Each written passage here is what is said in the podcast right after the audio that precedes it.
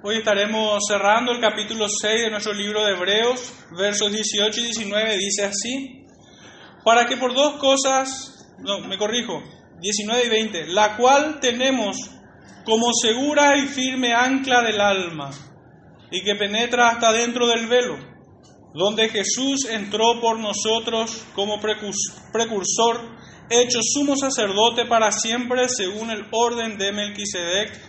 El Señor bendiga su palabra en el corazón de cada uno de ustedes, hermanos, pueden sentarse. Versos 19 y 20 es lo que nos toca hoy avanzar. Pero necesariamente, como de costumbre, necesitamos hacer una pequeña introducción para conectar todos los estudios que habíamos dado antes. Tenemos la práctica de exponer la palabra de Dios de forma secuencial y siempre es útil hacer una breve introducción de dónde nos habíamos quedado el domingo pasado para tener como un panorama un poco más amplio que los versículos que hemos leído hoy. En los versículos previos, ya estudiados, vemos que el escritor, por inspiración divina, decididamente desde el verso 11, busca alentar los corazones de quienes lo leerían.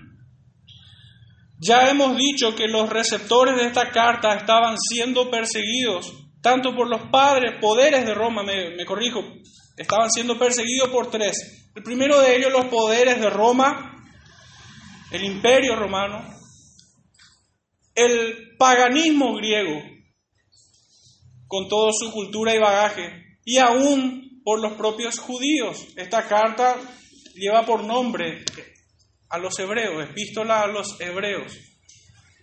Esta carta recibieron aquellos que fueron perseguidos desde Jerusalén y se dio esta diáspora. Ellos salieron a todos los lugares del mundo conocido, desde Jerusalén siendo perseguido, como había dicho, por los poderes de Roma, y habiendo llegado a las ciudades, más allá de Roma, las ciudades de Grecia y el resto del mundo, fueron asediados también por el paganismo que campeaba en esa región.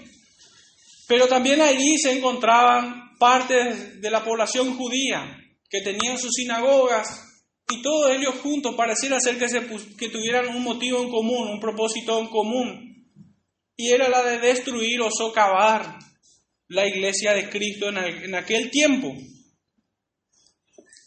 Los judíos tenían poder político, fruto de sus contubernios con Roma. La religión judía había hecho pacto con ellos. ¿En qué sentido? En que a Roma le sería mucho más fácil gobernar toda esa región si ofrecía ciertos beneficios a la élite religiosa. Y esta élite religiosa se encargaba de, de amoldar al pueblo. La verdad que hoy tampoco es muy diferente. Hoy la iglesia de Cristo también sigue siendo perseguida por los mismos frentes, o en los mismos frentes, por los poderes de Roma, por el paganismo que campea en todo, en toda nuestra cultura y también por la raza judía.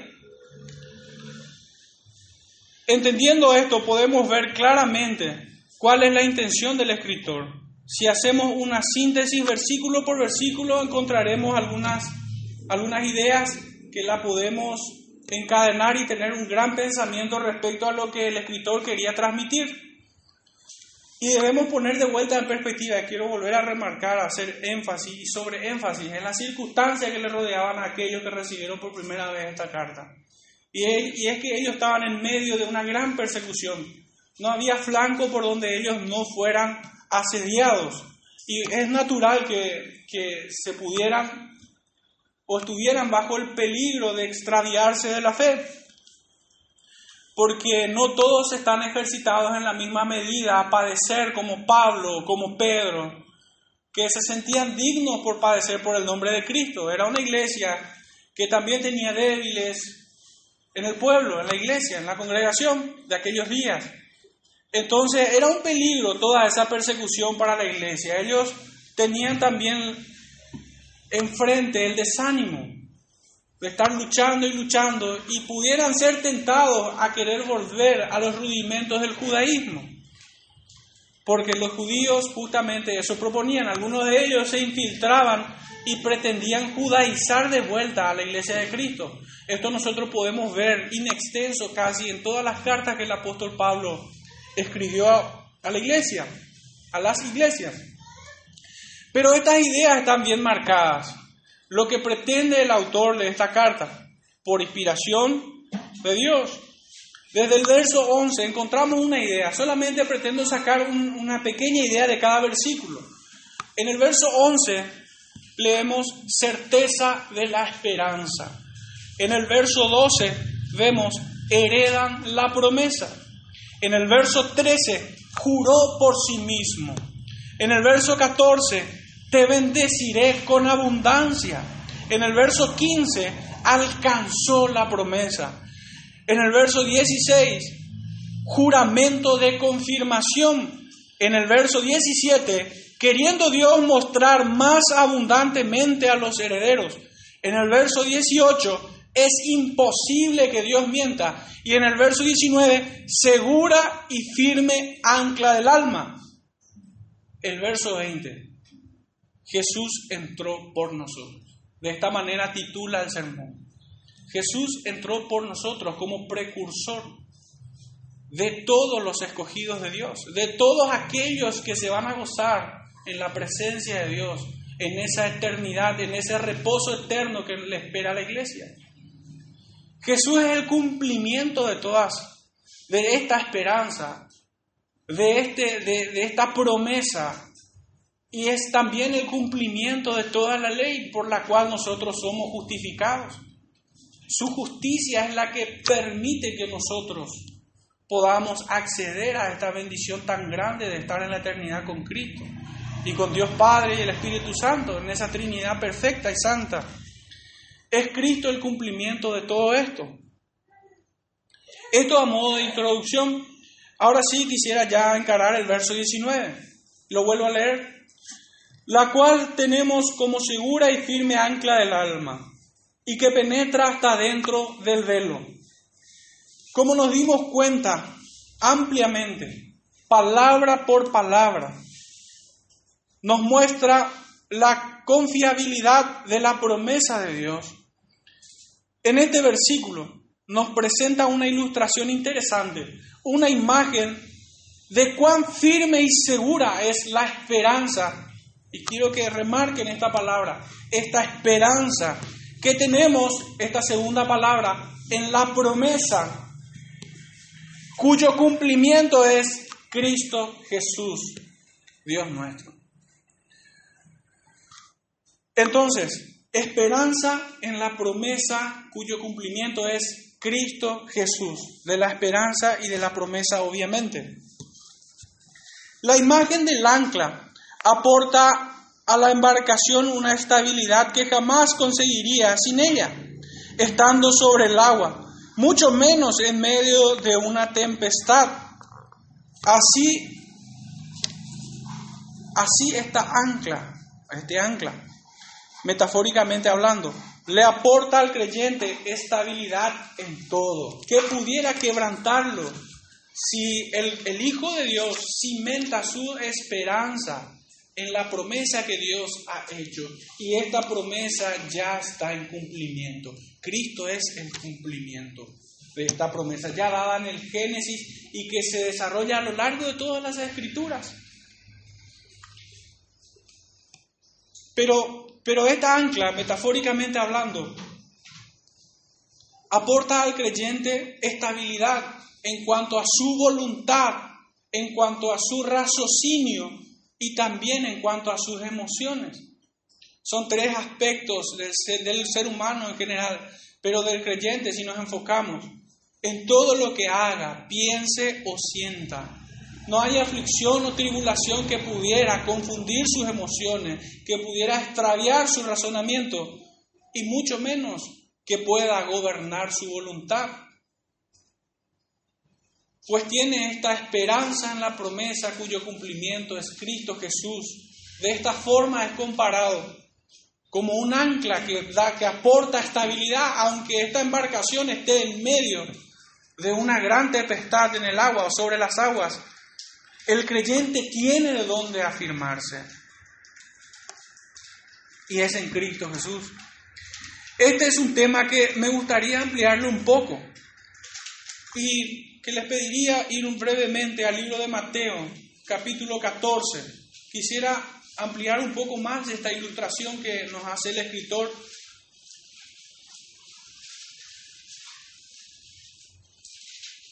Mateo 14, verso 22 al 33.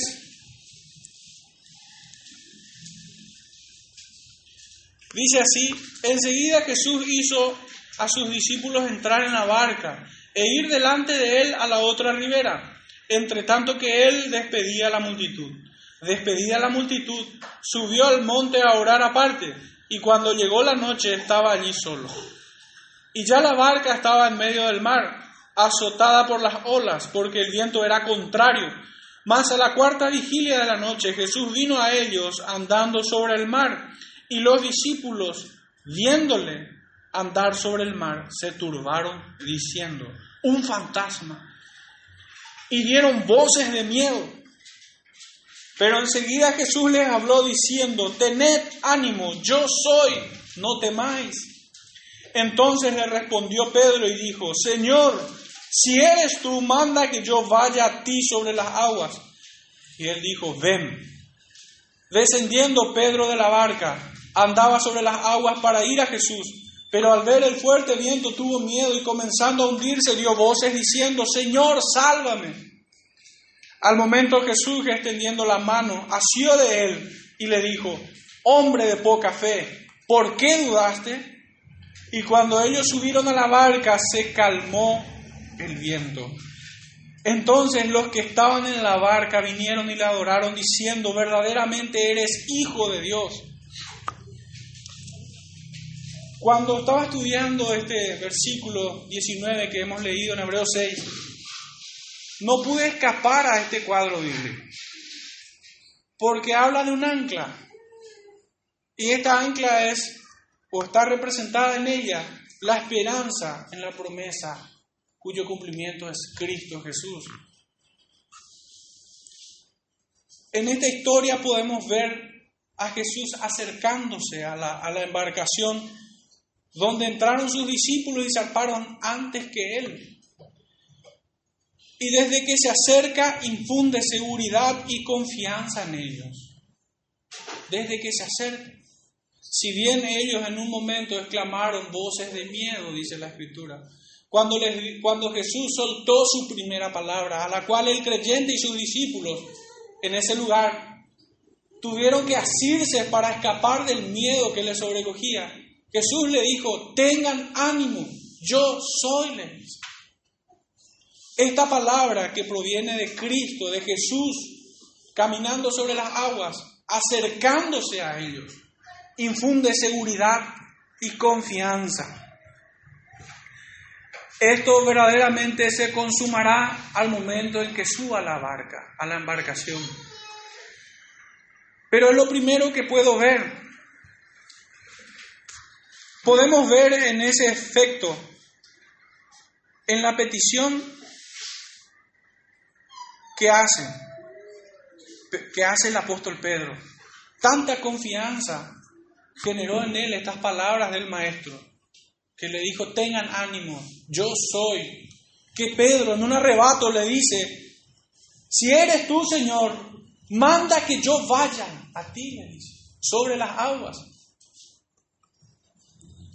Jesús le manda a venir y le dice, ven. Pedro salta al agua y anda sobre ella hacia Jesús.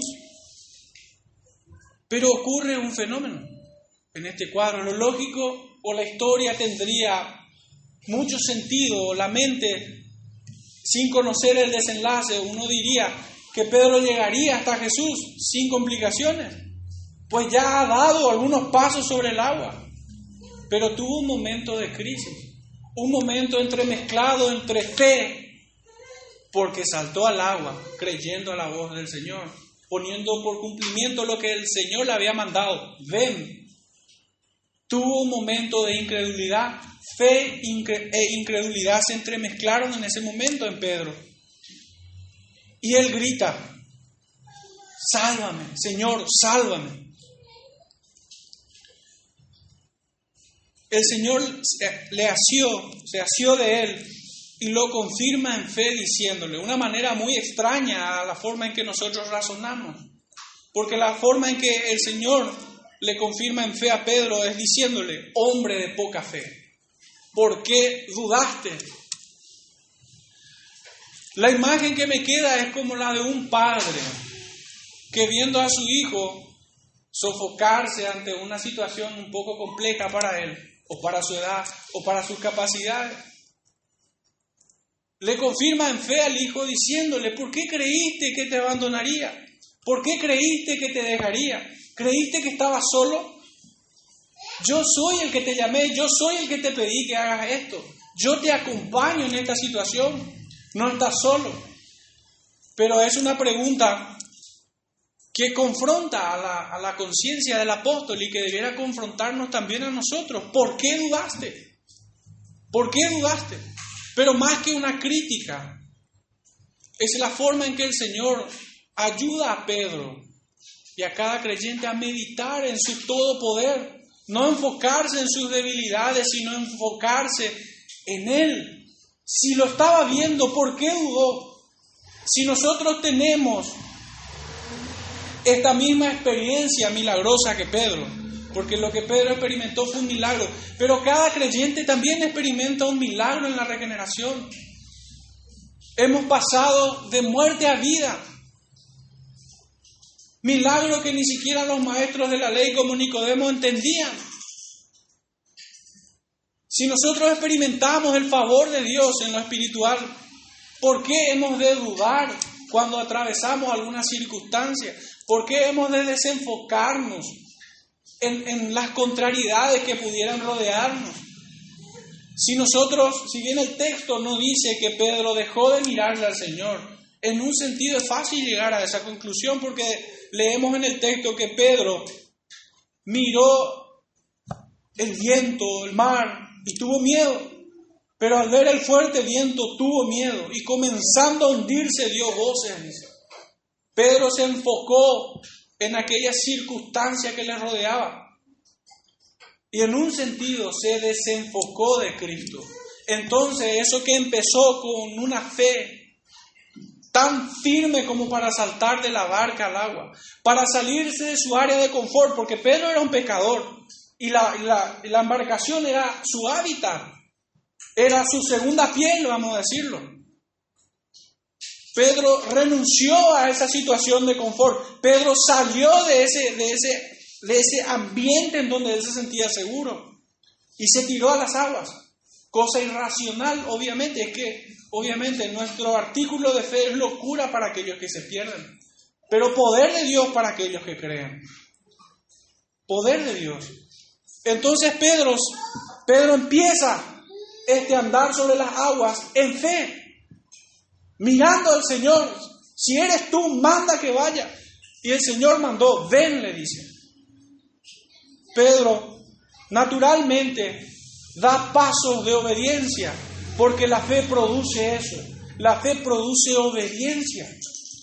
Sin embargo, la incredulidad produce desobediencia.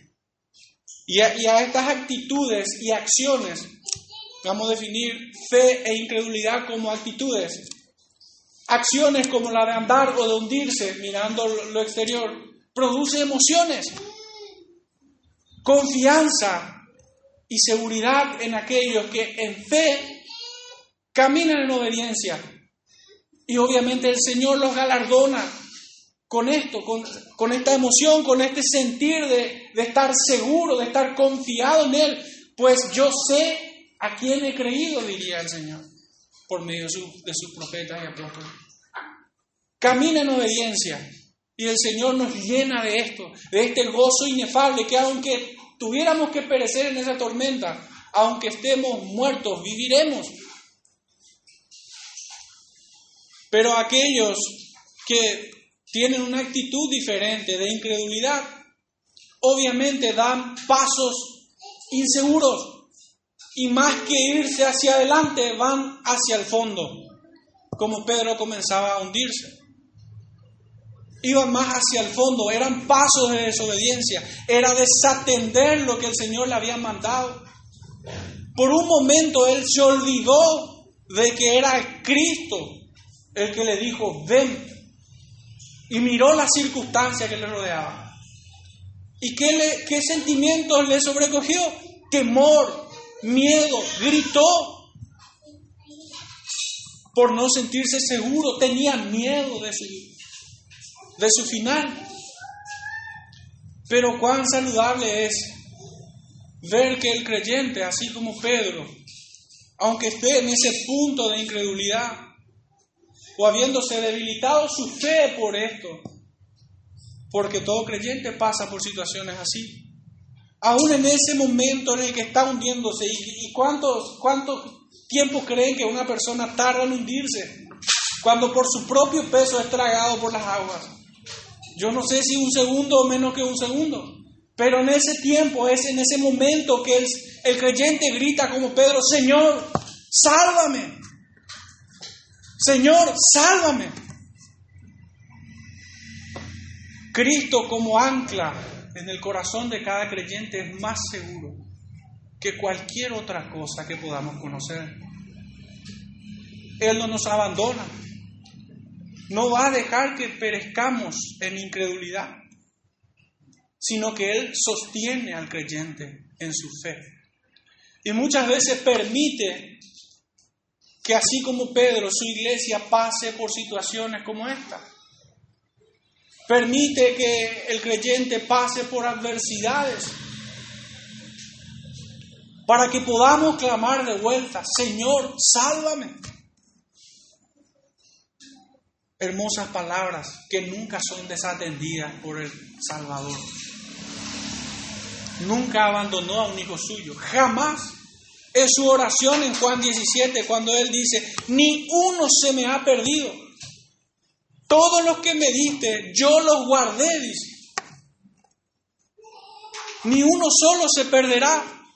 No solo por esto, sino por lo que han de creer por en tu nombre, dice.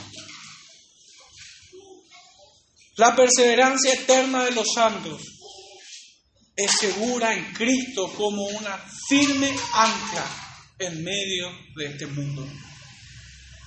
No hay forma de que uno se le escape. Nuestros nombres están esculpidos en sus manos. ¿Quién podrá arrebatárselos? Ni uno solo. Pero la pregunta es, ¿por qué dudaste? Y más que una crítica es una pregunta amorosa que nos, nos lleva a meditar en Él, viéndolo a Él. Ni siquiera debemos responder a esta pregunta, sino que solo postrarnos a sus pies. El Señor no pregunta algo como no sabiéndolo.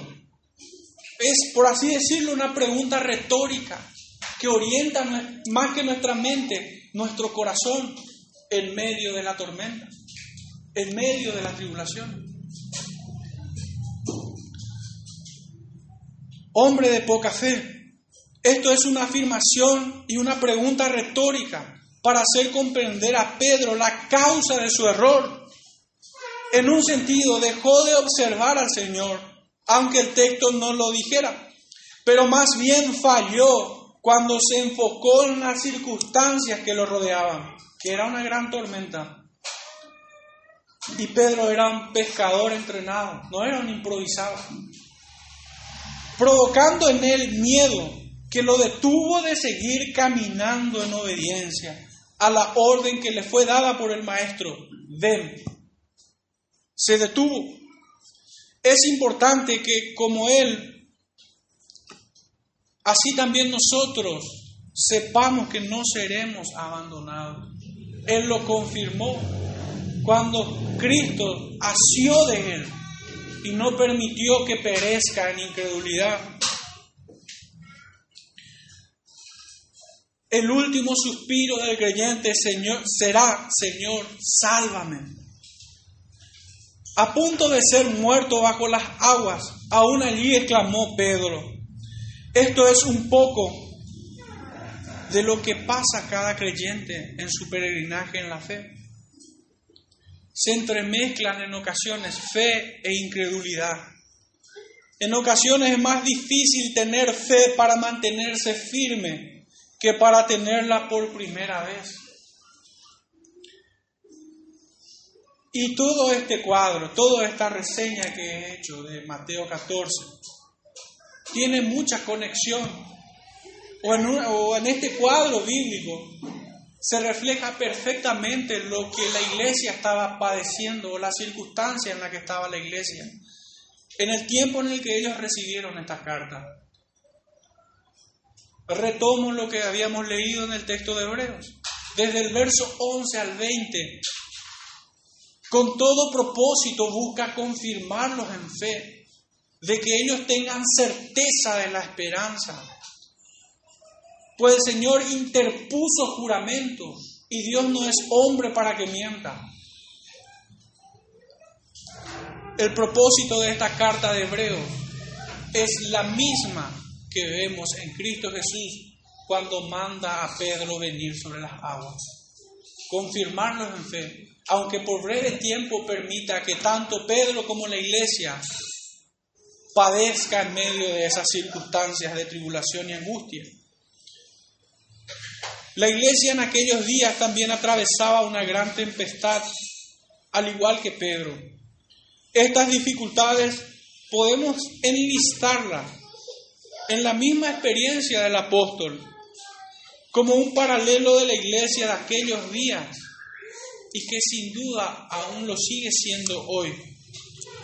Y esta lista, que son cinco en total, es, mejor dicho, proviene de, de una explicación del texto de Mateo 14 del pastor Peter Master en uno de sus libros, y del cual yo, yo saqué brevemente algunas palabras, algunas líneas, porque me parecieron lo más justo como para poder explicar este, este cuadro. Y el primero de ellos es las dificultades, por alguna manera, por darle un título, las dificultades por las que atraviesa el creyente o la iglesia, que se ve en Pedro, en este cuadro de Pedro, son cinco. La primera de ellas es dudas en un ambiente nuevo. Tan pronto como Pedro saltó de su lugar seguro, la barca, y se posicionó sobre un ambiente diferente, las aguas. Dejó de apoyarse en lo que tenía y solo podía ser sostenido en fe. Cuando Pedro estaba en la barca, tenía a la barca misma como para sentirse seguro. Sus pies estaban sobre algo firme, sobre algo seguro. Un escenario que a él le resulta bastante familiar, cómodo y seguro, pues conocía su embarcación.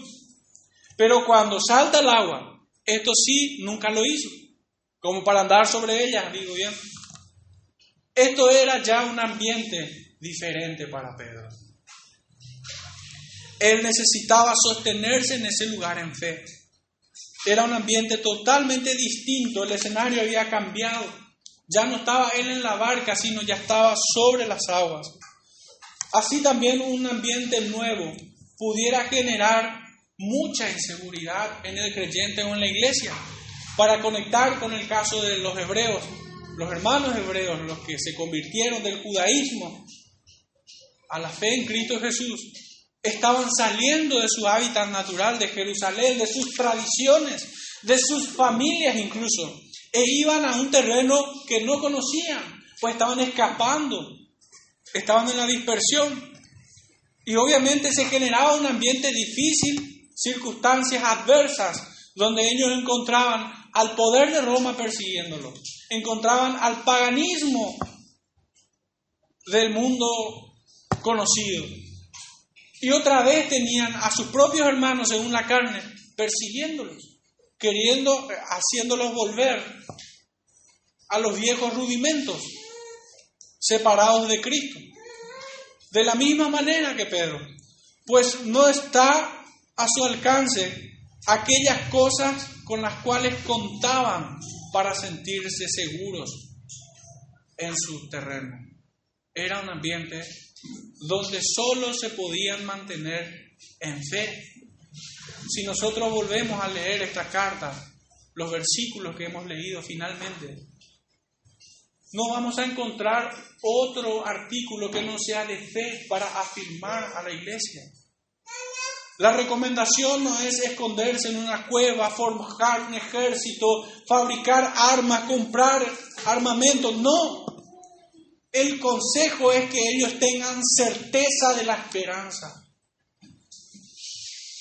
Era un artículo de fe lo que a ellos les sostendría, así como a Pedro le sostuvo en aquel momento. Pero si ellos tropezaban mirando las circunstancias, debilitándose en fe de esta manera, también tropezarían como él.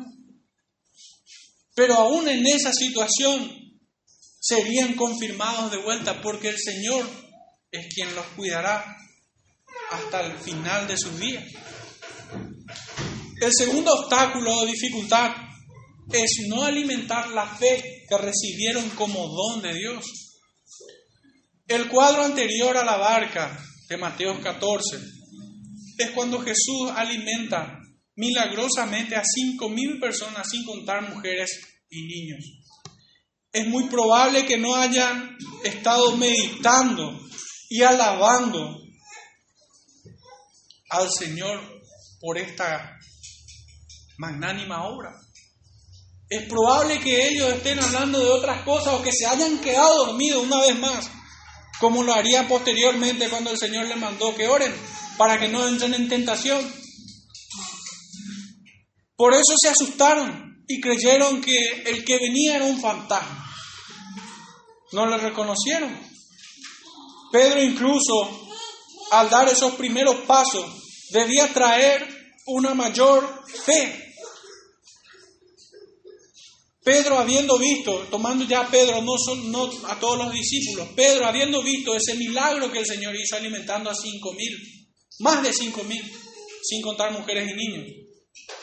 Y aún viendo que pudo dar unos pasos sobre el agua porque el Señor le mandó, en vez de que su fe creciera, en vez de que su mente y corazón esté centrado en esto, creyendo esperanza contra esperanza, en fe, él dudó. Él dudó. Fue negligente. No alimentó su fe. Así también la iglesia de aquel tiempo, que recibió los dones espirituales. Porque ellos presenciaron, ellos vieron todo lo que Cristo hizo. Resucitó al tercer día. Vio a Pablo de perseguidor a ministro de Cristo. Vio a Esteban predicando hasta la muerte, en pie. Vio los dones del Espíritu Santo en Hechos 2 de los apóstoles. Vio a la iglesia creer, medos, persas y de toda raza.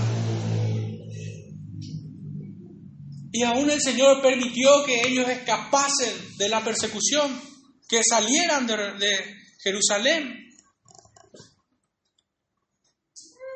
Los hermanos en aquel tiempo también pudieron haber descuidado todas estas bondades del Señor, no alimentando su fe. Y de esta manera tropezar en incredulidad momentáneamente. Así también nosotros. ¿Cuántos favores y dones tenemos de parte del Señor cada día?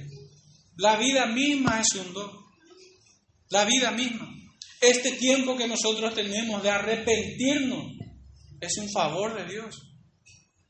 Porque hay muchos que van a la tumba sin arrepentirse. No tuvieron tiempo. Y el Señor aún sigue diciendo hoy a su iglesia, hoy es tiempo de arrepentirse. Aún hoy. Desatender las misericordias de Dios es ser negligente. Y esto produce inequívocamente incredulidad en nuestro corazón. Y tropezamos en él. La tercera dificultad u obstáculo es la de desatender el mandamiento. En la mente de Pedro se esfumó por un momento el mandato de Cristo.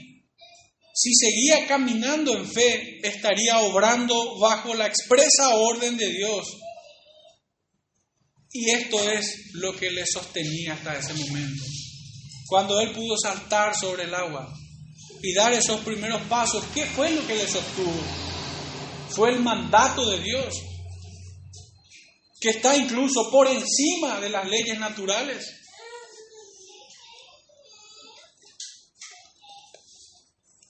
Era lo que le sostenía. Pero Pedro desatendió ese mandato que Dios le había dado. La iglesia también en aquel tiempo pudieran estar desatendiendo los mandatos que el Señor les había dado. Y eran muchas. Y como muestra de, eso, quisiera leer lo que el mismo libro de Hebreos dice dos capítulos más adelante. Tres, cuatro capítulos, creo que estamos en el 6 cerrando, es en el 10, cuatro capítulos más adelante. Fíjense lo que dice desde el verso 19, Hebreos 10, verso 19. En la iglesia en este punto, cuando recibió esta carta, recibía esto como mandato del Señor, no como una sugerencia. Y dice así, así que hermanos, teniendo libertad para entrar al lugar santísimo por la sangre de Jesucristo, por el camino nuevo y vivo que Él nos abrió a través del velo, esto es su carne, y teniendo un gran, un gran sacerdote sobre la casa de Dios. Estos versículos que leí solamente hace que sea mucho más agravante el desatender lo que viene después. Teniendo este beneficio, teniendo esta gracia, este don de Dios, el Señor manda a su iglesia, acerquémonos con corazón sincero en plena certidumbre de fe, purificados los corazones de mala conciencia y lavados los cuerpos con agua pura. Mantengámonos firmes sin fluctuar la profesión de nuestra esperanza, porque fiel es el que prometió. Y considerémonos unos a otros para estimularnos al amor y a las buenas obras. Taxativamente, verso 25, no dejando de congregarse de congregarnos, como algunos tienen por costumbre, sino exhortándoos, y tanto más cuanto veis que aquel día se acerca. Esta iglesia también pudiera tropezar en, esta, en este mandamiento que el Señor de, les dejó, de que nos acerquemos a Él, de que no dejemos de congregarnos. Probablemente en aquel tiempo muchos quisieran velar simplemente por sus propios intereses y no mantener la unidad de la iglesia. Pero lo único que se consigue con eso, más que proteger nuestros propios intereses, es debilitarnos en esa acción. La escritura nos enseña de muchas formas posibles que dos son mejor que uno. Reciben mejor pago. Se abrigan mutuamente. El que está solo y tropieza, ¿quién lo levantará? ¿Cómo nosotros, al modo de que Ezequías fue bendecido en la multitud de consejeros, vamos a recibir el mismo favor si andamos solos? Si creemos que somos autosuficientes, si creemos que podemos encontrar nosotros en nuestra propia manera en nuestro propio método y tiempo lo que necesitamos. Es Dios quien sostiene a su pueblo. ¿Pudiera alguien mejor que Él sostener a la iglesia? Obviamente la respuesta es que no. La pregunta que debo hacer es, ¿sos parte de la iglesia? Pues si es así, confía en el Señor. Y pon por, obras esto que el Señor dice, o que hemos leído en Hebreos 10 acerquémonos con corazón sincero, considerándonos unos a otros y estimulándonos al amor en Cristo, no dejando de congregarnos como algunos tienen por costumbre. Pedro desatendió el mandato que Cristo le había hecho de ven. La iglesia en aquel tiempo también estaba atravesando tiempos de dificultad y recibe esta orden. hoy también tenemos esta orden. Si nosotros desatendemos los mandamientos del Señor, no es de extrañar que miedos irracionales inunden nuestros corazones, porque es la consecuencia más lógica. Incredulidad, desobediencia, miedo. Y totalmente opuesto a esto es fe, obediencia y paz que sobrepasa todo entendimiento. Es la promesa que el Señor nos hace. Es el gozo de la salvación del cual el rey David clama y ruega al Señor. Recapitulando un poquitito. Lo primero era dudas en un ambiente nuevo. El segundo, no alimentar nuestra fe. Tercero, desatender el mandamiento. Y el cuarto, olvidar el amor de Cristo. La pregunta del maestro es una clara nota del amor que el Señor tiene por sus hijos. Dudar de su amor es pecado. Nosotros sí debemos preguntarnos cuánto le amamos a Él. Pero no podemos dudar de su amor para con sus hijos, para con nosotros. Y esto solo genera y o alimenta incredulidad. Dudar del amor de Cristo es incredulidad, es pecado. Y lo que viene después de esto es temor y pánico. ¿Quién nos salvará de la muerte? ¿Cómo enfrentaremos situaciones límites? Pudiera hablar de mi propia experiencia, pero es mejor verle a Pedro en esta situación. Finalmente Pedro exclamó, Señor, sálvame. Y Jesús lo confirmó en fe diciendo, ¿por qué dudas? ¿Cómo le dejaría el Señor a Pedro, a quien amaba? ¿Por quien daría su vida en una cruz? ¿Lo dejaría perecer abnegado por las aguas? De ninguna manera. Por último, y quinta dificultad que vemos en esta imagen de Pedro, de la iglesia en aquel tiempo y aún hoy, es la falta, falta de dependencia de Dios. En una sola palabra, autosuficiencia. Esto es lo que hace terriblemente frágil y vulnerable a todo ser humano y al creyente en particular. Al creyente en particular. Cuando el hombre cree ser autosuficiente, cuando el hombre tiene falta de dependencia de Dios, lo único que consigue con eso, que aunque creyéndose fuerte, porque por eso es autosuficiente, en realidad lo único que consigue es ser terriblemente frágil y vulnerable. Eso es lo que consigue. Es no tener en cuenta a Dios en tus proyectos es privarse de la sabiduría infinita y de su bendición. El hombre no consulta a Dios sobre sus planes y a veces el creyente tropieza en lo mismo. No consulta a Dios sobre si esto está bien o esto está mal, si está bien seguir este camino o este otro. Hay veces que a los ojos somos engañados, los sentidos nos confunden porque hay uno por ahí que es padre de mentira y si pudiera engañar a los escogidos, también lo haría.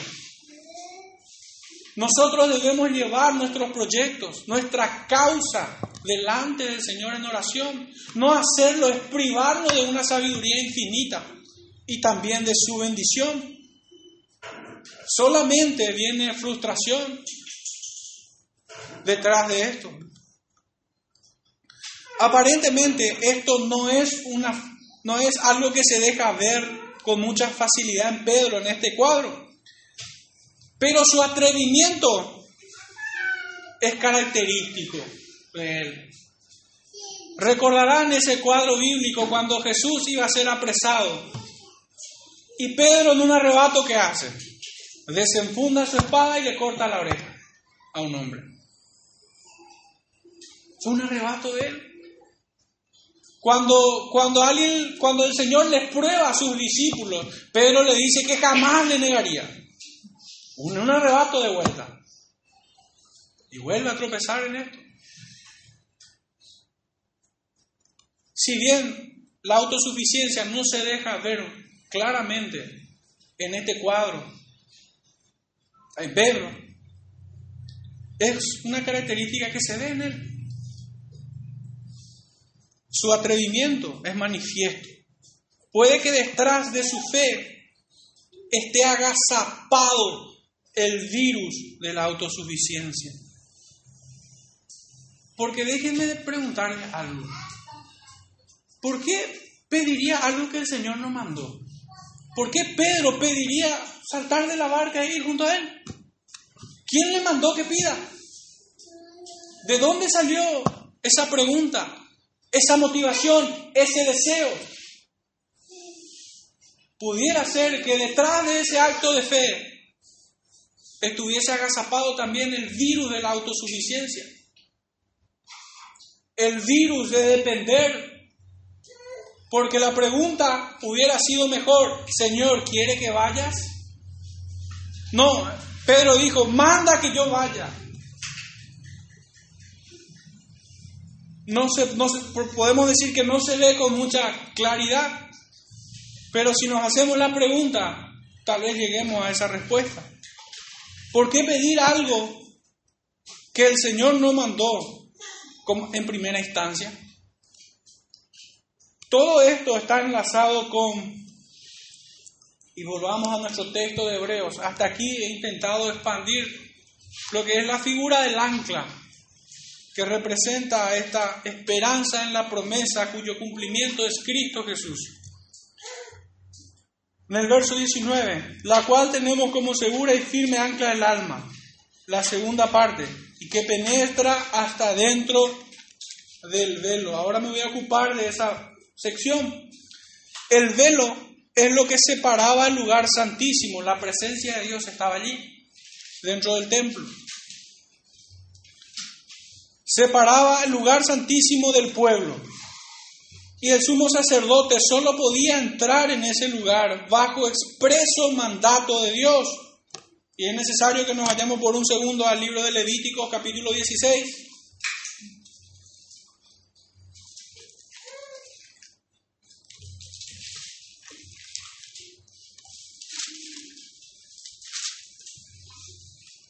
verso 1 al 6, dice así, habló Jehová a Moisés después de la muerte de los hijos de Aarón, cuando se acercaron delante de Jehová y murieron. Acá vemos la impertinencia de dos.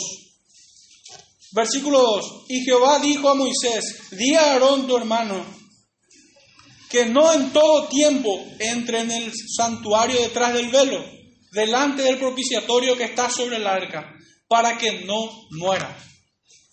Porque yo apareceré en la nube sobre el propiciatorio. Con esto entrará Aarón en el santuario, con un becerro para expiación y un carnero para holocausto. Se vestirá la túnica santa de lino, y sobre su cuerpo tendrá calzoncillos de lino, y se ceñirá el cinto de lino, y con la mitra de lino se cubrirá. Son las santas vestiduras. Con ellas se ha de vestir después de lavar su cuerpo con agua y de la congregación de los hijos de Israel tomará dos machos cabríos para expiación y un carnero para holocausto. Y hará traer a Aarón el becerro de la expiación que es suyo, y hará la reconciliación por sí y por su casa. La función del sacerdote estaba expresamente mandada.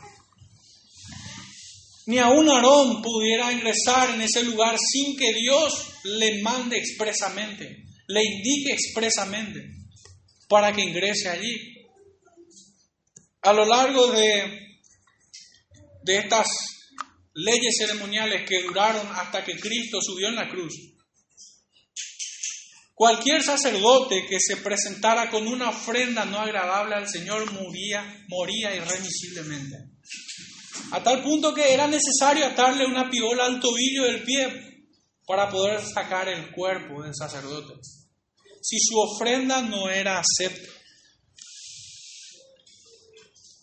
Y este es el marco referencial que tenemos para comprender y que penetra hasta dentro del velo. ¿Quién? Cristo. Cristo es quien atravesó este velo, quien destruyó este velo por su justicia. Este cuadro bíblico nos describe un tiempo de gran temor en un pueblo pecador. Recuerden que los hijos de Aarón habían sido muertos al entrar indignamente. Y aún sobre Aarón estaba esta sentencia de que si él entrase en otro tiempo que no le fuera mandado, moriría. Y calamidades vendría sobre el pueblo si éste no ofreciera un holocausto agradable al Señor. Entonces, era un tiempo de gran temor. Su ofrenda pudiera ser rechazada y el juicio de Dios era inminente el sumo sacerdote intercedía entre Dios, él mismo y el pueblo. Ahora bien, cuando Jesús, el Cristo, fue levantado en esa cruenta pero hermosa cruz, el velo se rasgó de arriba hacia abajo, dejando libre el acceso al Dios Padre por la justicia de Cristo en su muerte para expiación de los pecados al modo que Jesús subió a la barca de Pedro, Él subió a la cruz reconciliándonos con el Padre, trayendo paz y confianza en nuestros corazones. Por sus propios méritos, Él asió de nosotros, de su pueblo, para que no perezcamos en nuestros pecados él asió de nosotros cuando nos hundíamos en nuestros delitos y pecados. Y tengo una pregunta en este punto. ¿Quién gritará como Pedro en este tiempo? Señor, salva. ¿Quién gritará? Todos atravesamos por estos tiempos de incredulidad. Vemos muchas cosas que se oponen a los propósitos de Dios. Vemos gente que se levanta en contra de Cristo, gente poderosa, gente que incluso pudiera creer que nuestras vidas están en sus manos. La iglesia pudiera debilitarse en fe. Pero el mensaje de hoy es para que crean, tengan certeza de la esperanza que es en la promesa y que ya se consumó en Cristo Jesús. Nosotros, si bien esperamos ese tiempo en el que nos reuniremos con el Señor, nosotros tenemos una promesa cumplida delante de nuestros ojos. Cristo fue levantado y resucitó al tercer día y hoy está sentado a la diestra de Dios Padre. ¿Quién se atrevería a buscar su tumba? está vacía. El último verso, el verso 20, dice así, donde Jesús entró por nosotros como precursor, hecho sumo sacerdote para siempre, según el orden de Melquisedec. Tres cosas debemos tener bien en claro. Y es como dije hace un momento y lo repetí varias veces con la intención de que se afirme esto en sus mentes y corazones. Cristo es nuestra esperanza. Cristo es la promesa. Cristo es el cumplimiento de la ley. Cristo fue la ofrenda acepta delante de Dios y en quien nosotros somos también recibidos. Si desechamos una de ellas, lo hacemos con las tres. El ancla en el cual nuestra alma descansa es en Cristo Jesús. El cumplimiento de todas las cosas. Él como cabeza federal, hecho hombre, en representación de su linaje, utilizo el vocabulario del profeta Isaías, capítulo 53.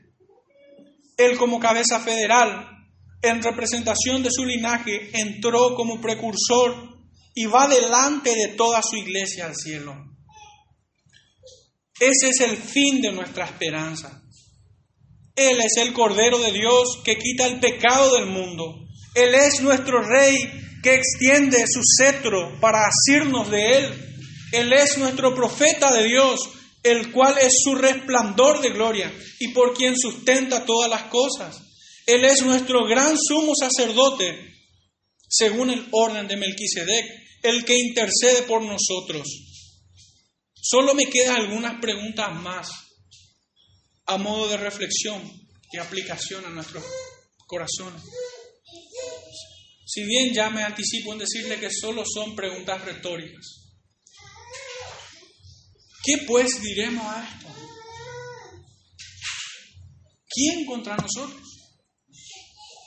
¿Quién acusará a los escogidos de Dios? ¿Quién es el que los condenará? ¿Quién nos separará del amor de Cristo? Nada, nada nos podrá separar del amor de Dios que es en Cristo Jesús, Señor nuestro. Así lo ha dicho el apóstol Pablo en el libro de los Romanos. Y hoy debemos traer estas preguntas a nuestros corazones, al modo que Cristo Jesús le preguntó a Pedro, ¿por qué dudaste? ¿Por qué dudaste? El Señor es nuestra firme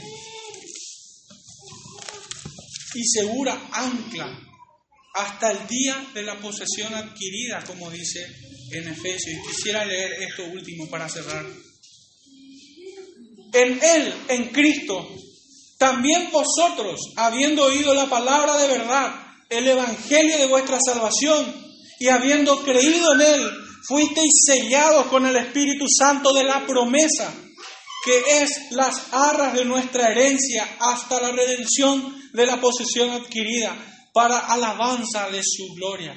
El Señor bendiga su palabra en este día, hermano. Oremos. Padre Santo, te damos gracias, Padre, por Cristo. Gracias, Señor, porque en Él hemos sido reconciliados para contigo, Señor. Gracias por su justicia, por su obra allí, Señor, en favor nuestro. Bendice, Señor, a tu pueblo en confirmación de fe en este tiempo de gran tribulación. En el nombre de tu Hijo amado, nuestro Señor y Salvador, Cristo Jesús. Amén.